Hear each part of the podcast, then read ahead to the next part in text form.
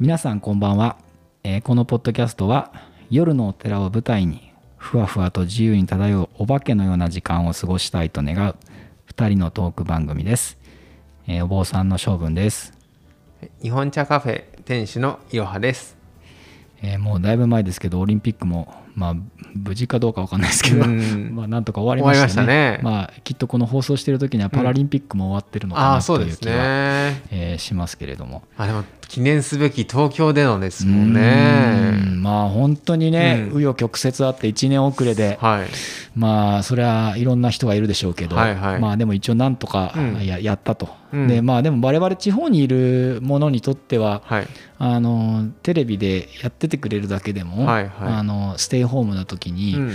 僕はありがたかった。と。個人的楽しみにはの一つがね、思っ増えて。て。いて、うん。ででもまあ今回のあのオリンピックは割と新しい種目がだいぶあったんで、はまあ、そこでいろんな人が活躍してらっしゃったんですけど、うん。まあもうもうなんいろんなところでいろんなこと聞いてるんで、まあえー当たり前のことかもしれませんけど、まあ、スケボーがねあはい。スケートボードがスケーねトボード。うん。あのすごい盛り上がってあれだったんはですけど、いはい。たくさん撮りましたよね。もうなんかねすあの我が家もまあにわか、えースケボーブームで え、あの、え、か買ったんですか？あったんですか？いや僕あのもともとあったわけじゃないんですけど、はい。やっぱりあれを見たですね息子がほお父さんどうしてもやりたいと どうしてもやりたい。僕これもやってこれもやって夏休みこれも頑張ったからどうしても買ってくれと。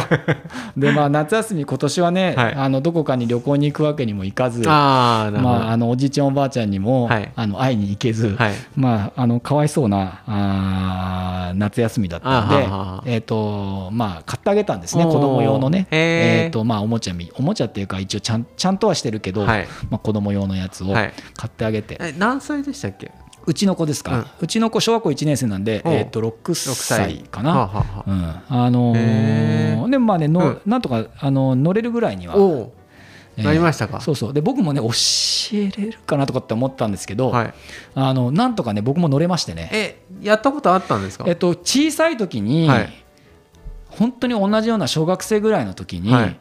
あのーまあ、それこそ同じようにおもちゃのスケートボードを、はい。えーまあ、あれ買ってもらったのか誰かにもらったのか分かんないですけど、はい。あの家にあったんですねやった記憶がありあます。ーちょっとだけどい流行りましたよね。流行りましたよね。はい。なんかうんただ今のスケートボードみたいに、はあの飛んだりするようなやつじゃ、なく。てねうんうん。なんかもう少し大きくて、うん。えーまあ、い今風で言うとクルーザーって言うんですけど、うんこうちょっとら普通にこう流すなこう乗って鳴らすだけのようなやつのスケートボードを、うん僕もおそらく小学生ぐらいの時だと思うんですけど、はい。や友達とやっていた記憶がはいはいはい。あって、はいでまあ、当然別にそれでスケートボード選手になりたいと思わないんだけど、うんあのまあ、そういった経験もちょっとあったからかどうか分かんないけど、はい。なんとか乗れましたね僕教えてあげることができてかろうじてちょっと、はいあの父親のメンツをそうですね。うん保ってはい。あのやれてたんですけど、はい。まあ本当にね男の子って面白いなと思うんだけど、うん。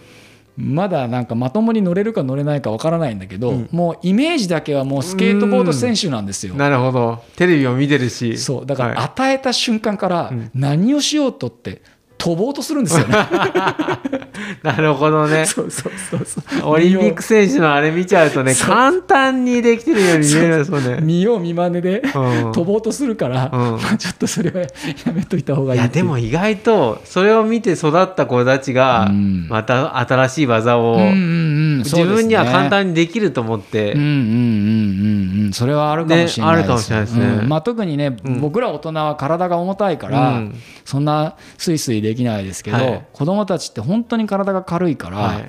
あのなんかあわよくば本当に止めるんじゃないかって思うぐらい軽やかにもう今ねスイスイまだもうに乗り始めて1週間2週間なんですけど、はい。あのスイスイ乗れるぐらい。本当ですか、うん、普通のフラットなとこだったら自分で漕いでシャー別に速くはないですけどね、はいはい。飛んだりもしないし、あすごい。乗れるぐらいただ普通に乗れでるぐらい。もあれですよねお寺だと結構遊びやすいですよね。そうそううちおかげさまでねね。あの車が入ってこないフラットな路面がですよね。あるので、一番いいですね。ちょっとしたスケートボードで練習するには 本当ですね。だから頼むからお墓の前で飛ぶなよ。だけはそれはあれですね。ちょっとおさお墓のとこ坂になっててスロープみたいになってるから。手すりもあるし、ね、ありますよね。まさにあんな感じですもんね。そうそうそう、それだけはダメだよって言ったけど。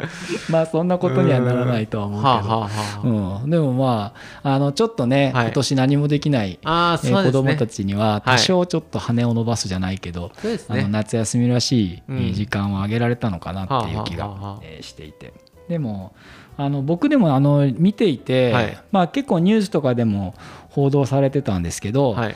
あの他のスポーツのはい。選手たち、ほでまあ、もちろんすごく、はい。あの一生懸命努力して、あの美しい姿だったんですけど特にスケートボードに関してうは、うんうん。みんながこう、一緒に滑ってる、はあはあはあえー他の国の人たちがはい。お互いの健闘を称え合って。はいはいはい。で、あのーどこの国とか関係なく、うん。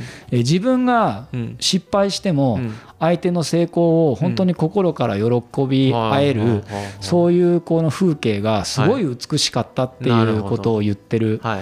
あのーニュースのコメントがね、はい。たくさんいろんなところで出てたんで僕はまああれすごいいいことだなといいですね。うん思うんですよね、うん。だけど僕なんでなんかなっていうのはちょっと思わんでもなくって、はいはい他のな例えばなんかこう水泳だったりとか、あのーまあ、日本だったらお家芸の柔道だったりとか、はい。陸上だったりとか、はい。そういうちょっとある種権威的な種目っていうか、はい。あのすごくこうしっかりとした組織が出来上がっているような種目はあんまりそういう風にならないはい。傾向にあるのかなと思って日本にメダルをもたらしましたみたいななそういう感覚がはい。スケートボードにはあんまりなくって、えーもっとこうフラットにね、うん。あの別に何ん々国じゃないけどその国を代表してじゃなくて、うん。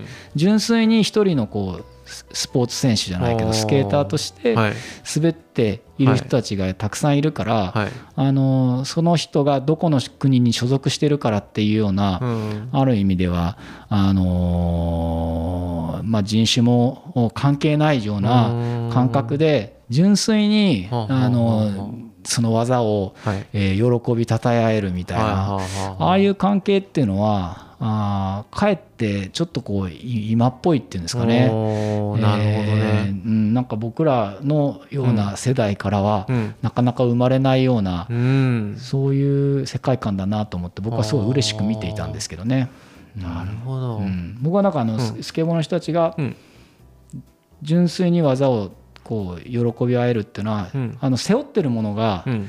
いい意味でうん。こうす少ないから、うんうんうんあの軽くはい。本当素の一人の人間としてはい。あそこの舞台に立ってるから、はえーだからこそはい。称え合えるっていう感覚があって、はい。あのオリンピックってある意味ではその国と国のぶつかり合いみたいなちょっと権威的な部分がはい。あるんですけど、はいそこにああやって今回スケートボードとか BMX とかね、うんうん。そういう新しいスポーツの新しい感覚を持ったうん。人たちが入っていくことによって、はい。えーもう少しスポーツ全体がね、ああの変わるようななるほど。なんか国家権威のぶつかり合いみたいなところってどうしてもあるじゃないですか。今までちょっとそれが強すぎましたもんね。うん。例えばロシアのドーピングのの問題とかって、うんあの本人の意図にかかわらず、うん。国の施策でなんか勝手にドーピングさせられてたみたいな話とかたくさんあってまあ、今回もロシアって国じゃなくて、はあのロシアのオリンピック協会っていう形でうん参加するような感じだったですけど、はい。もうちょっとそういう形が取れていければね、うん。そのどこに所属しているってことがあんまりうん。あの意味をなさないような、うん。まあ、ある意味では本当の意味でのグローバリゼーションみたいなものがあ生まれてくるように、なるきっかけにもしかしたら純粋にスポーツとして、はい。あの何々人だとかっていうようなことじゃなくて、はい。えー肌の色が何色だとかってことじゃなくて、うんえーまあ、一人の,、はい。あの尊い、えーまあ、人間としてね、はい。えーどこまでその人間の能力を高められるかってことをみんながあの称え合えるようになるとうん一番いいような気がしますけどもね。うん。なるほど。うん。いいですね。とうんうん、と僕はねスケートボードをやる息子の背中を見ながら、こいつもそういうふうにならない。